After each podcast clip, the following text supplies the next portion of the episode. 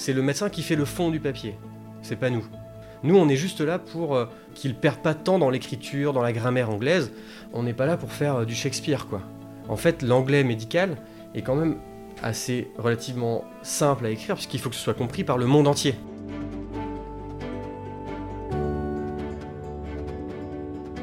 Bienvenue dans Les métiers de la recherche, la troisième saison de médecine, sciences et recherche clinique, podcast proposé par la direction de recherche et enseignement de Ramsey Santé. Certains sont bien identifiés par les patients, d'autres sont assez récents ou plutôt méconnus. Les métiers de la recherche clinique sont multiples. Ils englobent une grande diversité de profils et de formations et contribuent tous à des niveaux différents aux études scientifiques. Bien sûr, sur le terrain clinique de l'innovation, il y a les médecins, chirurgiens, investigateurs qui proposent et appliquent les protocoles. Mais lorsqu'une étude voit le jour, c'est le travail de toute une équipe de professionnels de santé qui aboutit ensemble, chacun avec son expertise. Nous allons tendre le micro à ces professionnels pour mieux comprendre leur métier, pour découvrir leur mission au quotidien et leurs attentes pour leur profession demain. À quoi sert une direction de recherche Qui recueille le consentement des patients mais également s'assure du bon déroulement et du respect des bonnes pratiques de l'essai clinique? Qui vérifie que l'étude respecte bien la réglementation en vigueur? Qui se charge enfin d'accompagner les médecins dans l'écriture de leur étude pour espérer être publiée dans une revue prestigieuse? Zoom sur ces femmes et ces hommes, maillons indispensables à la chaîne de la recherche.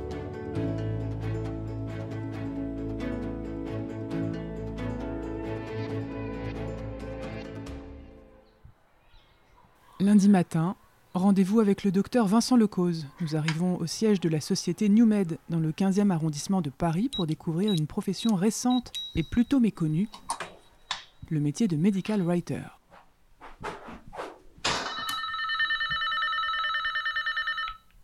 Bonjour, c'est moi. Je... Il y a personne? Ah, bon d'accord. Ah,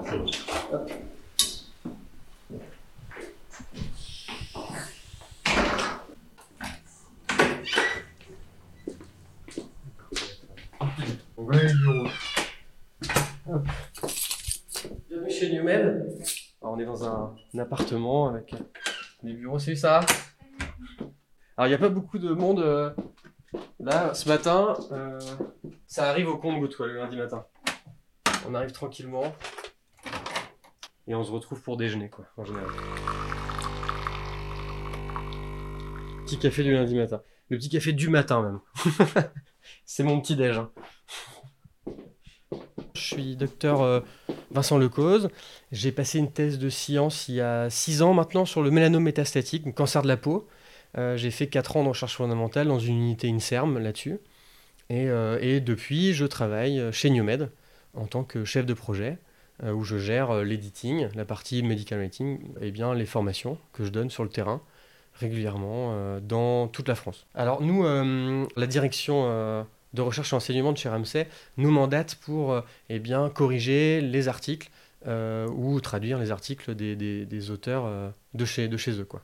Chez NewMed, on apporte des services d'aide à la publication pour les médecins et les scientifiques. C'est notre corps de métier. Et parmi nos services, on fait ce qu'on appelle du medical. Donc medical writing ou final editing en fait. Donc le medical writing, c'est en fait euh, une correction d'articles scientifiques ou une traduction d'articles scientifiques suivant ce qu'on reçoit de la part des médecins. Et donc c'est fait par des native speakers en anglais, donc ça c'est très important. C'est pas moi qui fais le, final editing, c'est pas moi qui fais le medical writer. On travaille avec des medical writers qui vont relire, corriger, traduire les articles des médecins français. Euh, on peut peut-être éventuellement parler un petit peu de la publication scientifique. Un médecin euh, a une idée, a euh, une base de données patient avec des patients, des, des, paramètres, différents paramètres qui sont analysés par patient. Et puis il se dit bon bah là il y a peut-être quelque chose à faire quoi il y a euh, une molécule qui marche mieux qu'une autre, une technique de chirurgie qui marche mieux qu'une autre. Et donc, pour prouver ça, on va le publier. On va faire des statistiques pour voir si oui ou non euh, le, la technique marche mieux qu'une technique marche mieux que l'autre. À partir de là, ils se mettent à plusieurs, ce qu'on appelle les co-auteurs en fait, et ils écrivent le papier. Donc une fois que c'est écrit, l'article est proposé à un journal scientifique. donc que les médecins choisissent. Donc les médecins choisissent un journal euh, et doivent formater, on appelle ça formater l'article, en fonction du journal qu'ils visent, parce que chaque journal a un style de formatage qui lui est propre. Donc c'est des journaux scientifiques qui sont, euh, eh bien, pour qu'il y ait le maximum de portée, des journaux anglo-saxons. Et donc forcément, eh bien, il faut écrire en anglais pour que ce soit lu par un maximum de monde. C'est pour ça que ça s'appelle medical writer et pas Absolument. C'est pour ça que ça s'appelle medical writer et pas, euh, et pas euh, je sais pas, euh, relecture d'anglais ou relecteur d'anglais. Quoi. Et donc, si vous voulez, le choix du journal est important. Parce que les journaux scientifiques sont classés en fonction du nombre de fois où les articles qui sont présents dans un journal sont utilisés dans d'autres articles scientifiques comme appui. Quoi. Et donc l'idée, c'est évidemment pour un médecin d'essayer de viser le meilleur journal de sa spécialité. L'importance aussi de publier dans un bon journal, c'est que les, journaux donc, euh, rapportent aussi des points aux médecins pour leur carrière hospitalo-universitaire en fait. C'est un gros enjeu de publier euh, dans ces revues que vous évoquez. Oui, absolument. C'est un gros enjeu et c'est un gros enjeu d'essayer de bien publier.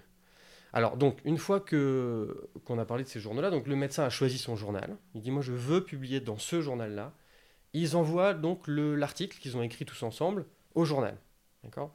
Et là, comment ça se passe? Eh bien, le journal fait relire l'article par trois reviewers, on appelle ça. Donc, trois, euh, euh, souvent trois médecins spécialistes du domaine qui vont relire l'article. Et puis, chaque reviewer, donc les trois là, chacun donne des commentaires, quoi. Met des commentaires. Alors, oui, il est accepté tel quel parce qu'il est super. Oui, mais euh, il faut corriger certaines choses. Ou alors, non. Donc, si c'est non, le journal refuse l'article et il faut choisir un autre journal. Voilà en fait, on n'a pas le droit de proposer un article à plusieurs journaux en même temps. Et alors, à quel moment vous, vous intervenez Parce qu'on a l'impression que là, vous intervenez pas du tout. Non. Ça, c'est quand tout se passe bien, quand euh, les auteurs écrivent l'article en anglais, quand l'anglais est bon et, tout va bien. Alors en fait, le problème des auteurs français, c'est que parfois, ils sont considérés auprès des éditeurs scientifiques comme des ISL.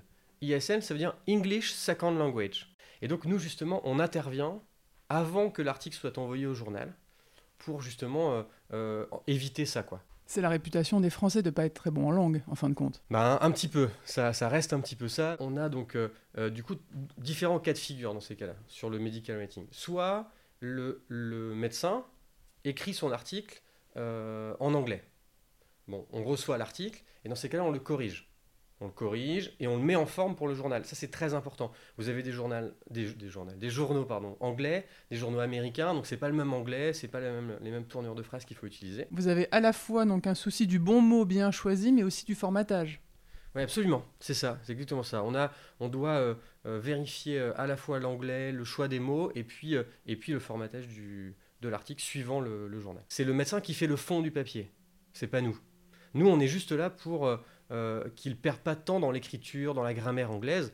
En fait, euh, l'écriture d'un article, on n'est pas là pour faire euh, du Shakespeare, quoi. En fait, l'anglais médical est quand même assez relativement simple à écrire, puisqu'il faut que ce soit compris par le monde entier. Donc c'est n'est pas de la grande littérature anglaise qu'il faut faire. Mais les médecins n'ont pas forcément le temps de, de, faire de la grammaire anglaise le week-end, quoi, clairement. Est-ce que pour être un bon medical writer, faut être médecin soi-même, nécessairement? Pas forcément. Non, non, non. Nos, nos medical writers sont pas, euh, sont pas médecins. Et alors ce travail, combien de temps il peut prendre? J'imagine que c'est variable d'une recherche à une autre, d'une étude à une autre. C'est très variable, suivant ce qu'on reçoit de la part des médecins. Euh, euh, ça peut être très rapide si un médecin a, a, bien écrit son article déjà en anglais, on a juste quelques corrections à faire, ça peut prendre 24 heures, 48 heures, on va dire. S'il y a de la traduction à faire, ça peut être un petit peu plus long, une semaine à peu près. Et puis, si on doit écrire l'article, là, ça peut être très long. Quelles sont les qualités pour qu'un medical writer fasse son travail euh, le mieux possible? Est-ce que, par exemple, la rapidité en fait partie ou non? Alors, la rapidité de travail est, est important chez un medical writer, oui et non. C'est-à-dire qu'il ne faut pas que ce soit euh, bâclé, quoi, trop, trop vite fait, évidemment. Euh, mais la rapidité est importante parce que ce sont des résultats qui sont frais et qu'on a envie de publier. Il ne faut pas attendre six mois avant de publier des données. Ils sont très réactifs. C'est-à-dire que moi, je leur envoie des, des, des, documents, ils me, répondent, euh, ils me répondent tout de suite, oui, c'est parti, euh, on y va, et du coup, ça va, ça va très très vite. Absolument.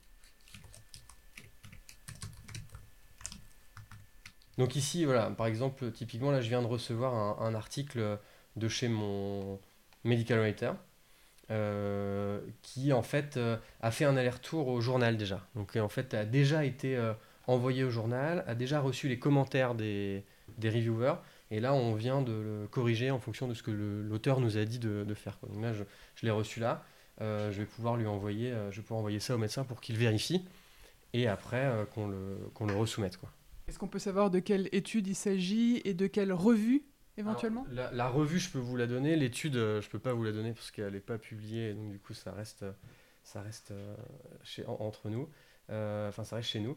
Mais par contre, alors la revue, ici, je crois que c'est European Urology ou quelque chose comme ça. Je crois que c'est ça. Voilà, donc en fait, alors l'avantage aussi de, de, de, la réécriture d'un article ou de la correction, ça peut parfois permettre d'essayer de, parfois, de viser peut-être un peu plus haut, d'essayer un journal qui est un petit peu mieux placé que ce qu'on avait visé au départ et euh, tenter, le, tenter le coup. Quoi. De toute façon, ça vaut le coup de tenter le coup. Euh, il vaut mieux essayer un peu plus haut, quitte à redescendre après. Euh, et il n'est pas rare qu'un article fasse, je sais pas, deux, trois journaux avant d'être accepté. quoi alors, c'est quoi le journal euh, le mieux noté, le, Graal que vous évoquiez tout à l'heure? Alors, le Graal, c'est le New England, The New England Journal of Medicine. C'est euh, le journal euh, généraliste qui est, qui est le, Graal aujourd'hui, enfin, en tout cas, qui est l'impact factor le plus haut aujourd'hui dans le monde. Quoi. Vous avez quelques journaux comme ça qui occupent le, top du, du, classement dans le monde, en fait, et qui sont évidemment le journal un peu rêvé pour, pour publier. Quoi. C'est clair que moi, j'en rêvais pendant ma thèse. Bon, j'en étais loin, très loin. très loin.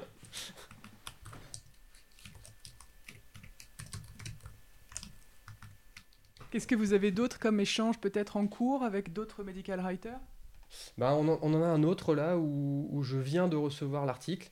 Euh, donc là, là c'est euh, la, première, euh, la première correction. Donc c'est que le medical writer a corrigé. Je vais l'envoyer à l'auteur et je vais attendre les commentaires de l'auteur pour que l'auteur nous envoie euh, ses commentaires.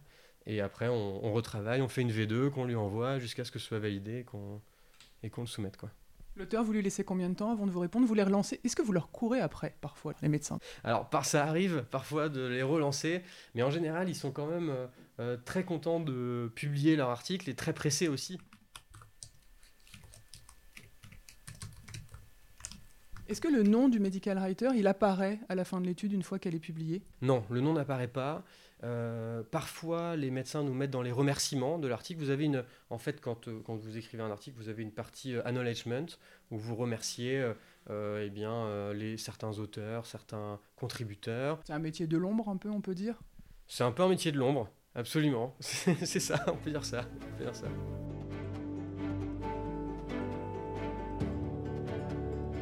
Retrouvez tous les épisodes du podcast Médecine, Sciences et Recherche cliniques sur le site internet de la direction Recherche et Enseignement Ramsey Santé.